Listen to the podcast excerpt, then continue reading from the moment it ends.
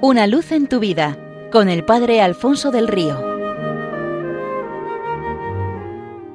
Un cordial saludo para todos los oyentes de Radio María desde el Seminario Diocesano de Getafe. Cuentan que en una ciudad vivió un anciano que tenía un gran problema de miopía, y no solo en los ojos. Presumía de ser un gran entendido de arte y se permitía el lujo de enjuiciar las obras de los mejores artistas. Un día visitó un museo con su esposa y unos amigos. Sucedió que al entrar de un traspiés en la alfombra se le cayeron las gafas y rompieron los cristales. No podía ver ni los cuadros ni las personas con nitidez, a pesar de lo cual no dejó de exhibir sus competencias críticas presumiendo de ellas. Apenas sentados en la exposición comenzó a criticar cada uno de los cuadros. Cuando ya llevaba varios lienzos despellejados, en cuanto al motivo pictórico, la técnica, los colores, la luminosidad, porque no dejaba títere con cabeza, de repente se detuvo ante uno que parecía ser el retrato de cuerpo entero y de tamaño real de un hombre. Mirándolo atentamente comenzó a despotricar sobre la obra. Mirad el marco, pero ¿a quién se le ha ocurrido elegir este marco para esta pintura?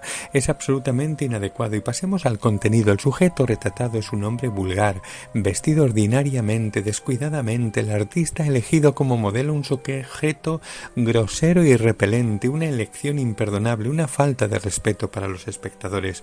Y seguía y seguía su interminable despellejamiento sin fin.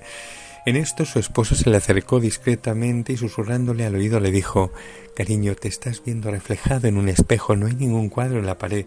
Ese viejo grosero, ordinario y repelente eres tú. El Señor nos invita a corregir a nuestro hermano cuando vemos que de seguir adelante se va a estampar, pero hay modos y modos de corregir, al estilo del crítico, sin dejar títere con cabeza y aventando los errores del otro, o al estilo de su esposa, corrigiendo con tacto, delicadeza, buscando el bien del otro y con absoluta discreción. ¿Cuál es nuestro estilo? Ojalá sea el del Señor que cuando reprendió a Pedro, de sus por sus negaciones le permitió levantarse de ellas confesando otras tantas veces su amor por él. También cuentan que un célebre rabino se le apareció un ángel y aprovechó para hacerle una pregunta que llevaba en lo profundo de su corazón. ¿Al lado de quién voy a estar sentado en el cielo?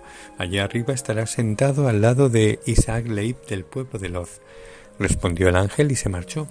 El piadoso rabino se apresuró a visitar aquel pueblecito buscando al hombre que había de ser su compañero por toda la eternidad. Llegado al pueblo, preguntaba y todos los que escuchaban el nombre de Isaac Leib se sonreían. Al parecer no tenía muy buena reputación, no iba a la sinagoga en un buena pieza. Encontró su casa, contempló el desaliño de este y pensó que llevaría una vida súper austera. En esto apareció Isaac Leib, era un hombre desaliñado y borracho, que apenas entró en la casa sin hacer oración alguna se puso a comer como si no hubiera un mañana. Pero Isaac, ni siquiera has dicho una mísera oración. Protestando y con la boca llena, Isaac vino a farfullar algo así como no me acuerdo de ninguna, por lo que el rabino la hizo por él, y al terminar la cena cogió al rabino y lo puso de patitas en la calle echándolo con cajas destempladas al frío y la oscuridad de la noche. El rabino se volvió enfadadísimo a su pueblo, de manera que voy a estar sentado en el paraíso al lado de semejante gañán pecador. Verdaderamente esta es una de esas ideas incomprensibles que tiene, Señor y seguía protestando y pidiéndole al Señor que le mostrara la causa de aquella injusticia. Iba en estos pensamientos cuando su carro atravesó un puente y apenas pasado el puente se hundió. Así había recuperado el aliento, oyó gritar a alguien que venía corriendo hacia el puente. Detente, el puente está roto, le dijo. Vio que se trataba de Isaac Leib, que al llegar al borde del río tendió tranquilamente su manto sobre el agua, saltó sobre él y cruzó como quien va en barca. Rabino, repíteme tu oración, me ha gustado muchísimo. Es la que me decía mi padre de niño. Quiero aprenderla de memoria. Isaac Leib, dijo el rabino, ¿qué puedo enseñarte yo? Más bien eres tú el que tiene que perdonarme y darme su bendición. Isaac Leib puso sus manos sobre la cabeza del rabino y le bendijo. Después se montó en su manto y sobre las aguas volvió tranquilamente a casa.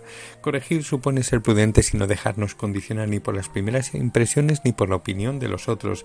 Es mirar al otro con los ojos de Dios y quererle con su corazón. Solo desde ahí la corrección es eficaz y no daña.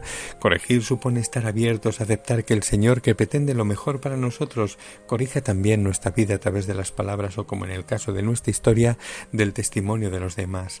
Seamos una sola cosa con Cristo para corregir como Él. Una luz en tu vida con el Padre Alfonso del Río.